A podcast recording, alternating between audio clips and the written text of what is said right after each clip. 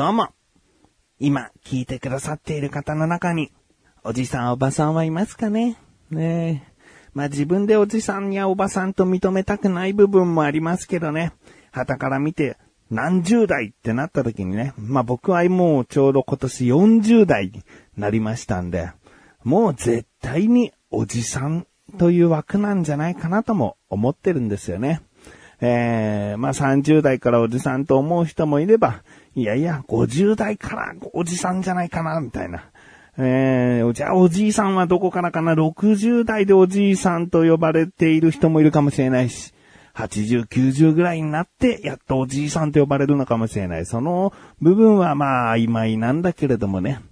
えー、なので、聞いてらっしゃる方の中に、おじさんおばさんもいるかと思います。おじさんおばさんの年代になってくるとですね、結構会話に出てきがちなのが、若いもんは、というね、今、若者の中でこんなものが流行ってるんだって、みたいな、えー、ちょっと、こう、知らない世界がね、出てきますよね。えー、少し前までは、まあ、10年前、20年前までは、僕らが若者とされて、で、そういったところで流行っているものが、おじさんおばさん知らないの？っていうね、なぜか優位に立ったような感じに、えー、思ったりもしましたけどね。うん。でですね、前置きが長くなりましたが、今回はですね、YouTuber のフィッシャーズさんってご存知ですかね。今やですね、登録者数が770万人近くになっておりまして、もう名前は知ってるよという方が多いんじゃないかなと、思いますね。もう小学生世代から、うん、だいたい5、60代の方でももうフィッシャーズという YouTuber がいるというのは結構もう知られているんじゃないかなと思うんですよね。で、まあ実際その方たちの動画を見に行ったかどうかは別として、じゃあなぜ人気があるのかなっていう部分、えー、気になったこともあるかもしれないので、えー、僕がですね、今回フィッシャーズさんの魅力について話していきたいと思ってるんですね。で、別にこれ、フィッシャーズさんを紹介したいなって思うってよりも、とあることがあって、すごいなって思わされたんだよね。だか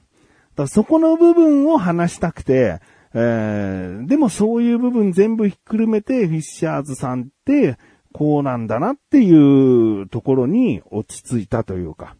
えー、そういった話です。なので、まあね、うちの子供とか、甥っ子がフィッシャーズ好きだけど、何が好きなのかなって思う方はですね、今回聞いてみたら、少し気になる存在になるんじゃないかなと思っている自分がお送りします。菊師匠のなだらか向上心。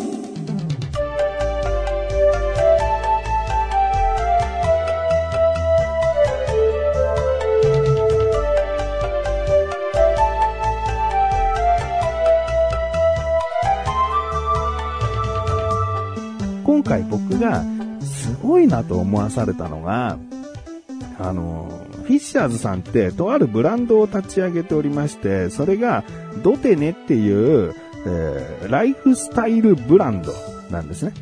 で、このドテネっていうのは、えー、フィッシャーズさんが考案した商品になるので完全監修。だから例えばさ、なんかそういった、こう、人気者とのコラボグッズって人気者のキャラクターの形をした、まあ、人形だったり、そういったものがただ売られているんじゃないかって思いがちなんだけど、このドテネに関しては監修をしているってことなので、ちゃんとフィッシャーズさんを知らない人に対してでも遊び心を提供できる商品を作っているブランドなんですね。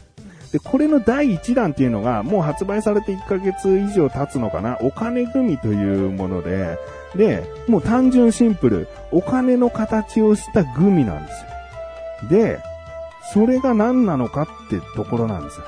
普通のね、よくそのジップロックみたいにされてるグミで、10個ぐらい、15個ぐらい入っている、あの、グミがお金の形をする。で、このお金1種類じゃなくて、1円、5円、10円、100円、500円、1000円っていう、その、いろいろな数字が書かれたグミになっていて、で、まあ、1000円だけ形が四角で、あとは、えー、少し、えー、形の大小がある1円から500円の、えー、丸いグミなんですね。で、これがさ、パッと見の印象だとさ、へーで終わるじゃん。なんか、あお金の形したグミなのか、でおしまいなんだけど、これがすごく遊び心あるなって思わされたのが、例えば、このお金グミを買って、友達と一袋ずつ買って、えー、バーっとお皿とかに出して、合計金額いくらあったって、こうなんか、対決できたり、ゲームができたりするわけ。その入っている、その1000円が1枚で500円が2枚でって決まってないから。これランダムにお金が入っているっていう部分を楽しむんだよね。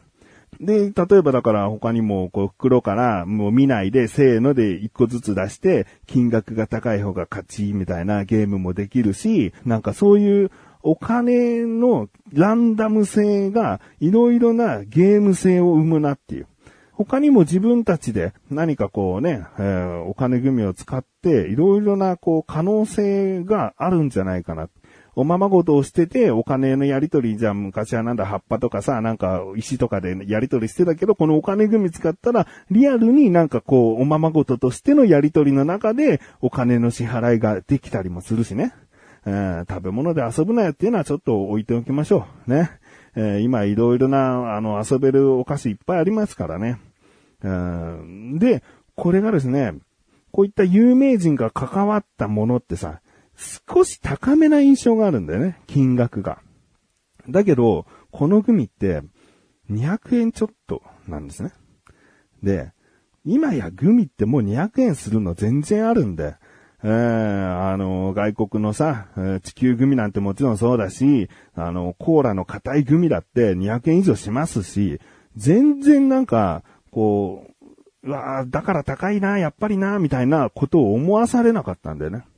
で、ああ、こういったものを考えているんだ、これが第一弾ですってなってたの。だから1ヶ月ぐらい前に僕はもう知ってたけど、その時から、ああ、なんか面白いものを作っていくんだな、でも第2弾気になるな、ということで、えー、この前の10月14日に第2弾が発売されまして、で、その第2弾は、お風呂の釣りボム。えー、お風呂のボム、入浴剤ですね。でね、この、まあ、よくあるさ、入浴剤お風呂に入れて、時間経ったら、こう中からフィギュアとか、中から何何かのパーツが出てきて、こう、コレクションしたいね、みたいな。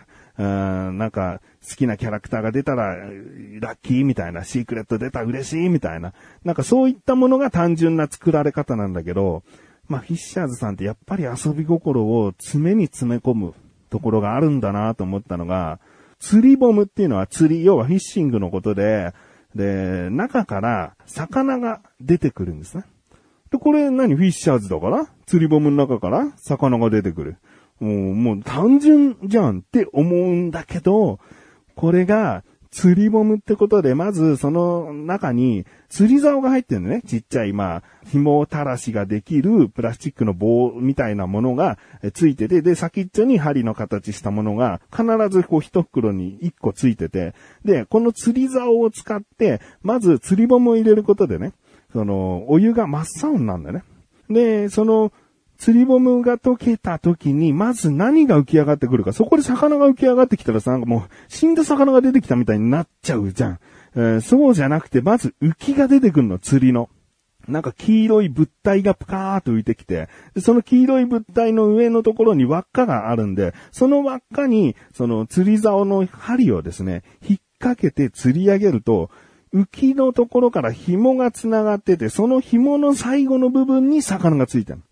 だから、まずもうお湯に溶かして、えー、シャボンの香りのいい香りだな、入浴剤として楽しんだ後に、浮きが出てきたから、付属の釣り竿を使ってその浮きを釣ると。で、真っ青だから、下の方に何の魚がいるかまだわかんない。浮きを掴んで、浮きを引っ掛けて、初めて釣り上げて、ああ、何々の魚だっていうことがわかるようになってんだね。で、まあ、公表されているのは、まずサメだったり、えー、マグロ、だったりして、まあね、あの、大きくて、美味しくて、えー、怖くてっていう、まあ有名な魚どころ、あとアマゾンアマゾンに行ったことのあるフィッシャーズさんつながりなのか、ピラニアっていう魚。そして、形が独特な、リュウグウの使いっていうのがレアの魚で、もう一つレアが、フィッシャーズのマークがついた長靴がレアで、で、最後にスーパーレアっていうシークレットがあって、これはもう全く公表されていないんだけど、この6種類が出てくるよっていう。うん。で、それ釣ったらさ、なんか浮きに紐が繋がった魚になってさ、これどうすんのって感じじゃん。その後がですね、浮きが独特な形をしていて台座になってんですね。で、台座になって上の方に釣りの針を引っ掛ける輪っかがあったんだけど、そこと魚の腹の部分が刺さるようになってて、で、浮きの上に魚を飾れるようになってるんですよ。うん。だから、釣った後もこう並べてディスプレイがしやすくなっている。さらになんかこうね、浮きと魚っていうのがバラバラになってたら、なんか、いざっていう時どっちかがなくして、えー、飾れなくなっちゃうとことがないようにもう紐で繋がってるから。えー、紐をうまくこう隠しながらディスプレイすれば綺麗にこう見れるし、えー、ちゃんと繋がってるからどちらか片方をなくす心配もないっていう。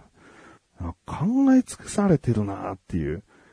うん、いろん、だって入浴剤っていう時点でお風呂を楽しめて、で、釣りを楽しめて、えー、難易度も高くてですね。で、やっと釣ったってなったら、えー、あ、レアの長靴が釣れたとか、シークレットレア出たとかいう楽しみもあるし、で、それを飾っておけるっていう、もう何段階にも、何重にもこう、考えて作られているっていうのが、すごいなって思ったんだよね。で、これを完全にフィッシャーズさんが監修してるんですよ。で、こちらもお値段が、税込みで638円なんで、バスボムとしたら全然普通なんですよね。えー、安いものじゃ、そりゃね、あの、300円、400円のバスボムがあるよ。えー、有名なキャラクターでも500円ぐらいで売ってるよって思うかもしれないけど、釣り竿ついてるし、中身のいろいろなこの構成の部分とか考えたら、うん、638円全然安いよね。だって別にさ、中からキャラクターとかフィギュアが出てこないものでもさ、とあるこうアニメとコラボしたバスボム1000円とか全然超えたりするから。うん、そのバスボムの形が独特なだけでね、お風呂入れたらもう溶けてなくなっちゃうのに、何も残らなかったりするのに、1000円以上したりするバスボム全然あるんで、638円でね、こんなに遊べてこんなクオリティの高いものを提供できるっていう、そこがなんか、フィッシャーズさんの動画も、パッと見は、なんか若者が楽しんでいる、えー、わちゃわちゃしているだけなんじゃないかっていう、えー、若者だけが楽しめるような、なんか、なあ、はいはいって思わされるようなお金のグミ。何もよくわかんない。もうただのお金のグミじゃん。えー、釣りのボム、魚が入ったバスボムだろうみたいな。なんかその表面的にしか見ないと全然シンプルに思えてしまうところが非常に緻密に作られているものなんだなって思わされたんでね。だから動画も絶対そういう風にきちんと考えられて、ほぼ毎日かなもう毎日だね、動画を上げているんじゃないかなって思ったんだよね。それがもうだって数字にも結果としてついてきているわけですしね。うん。だからね、まあ、この釣りボムに関して、お金組はもう買ったことあるし、釣りボムに関しても、うちの次男に欲しいって聞いたら欲しいって言ってたから、買おうかなって思ってんだよね。うん。で、第3弾、第4弾もさ、表面的にかこんなもんか、こんな感じのか、なのかって絶対最初思うんだけど、知れば知るほどすげえ遊び心詰まってんじゃんって思わされる。次は何が来るんだって、今もう僕、ワクワクしてるんですよね。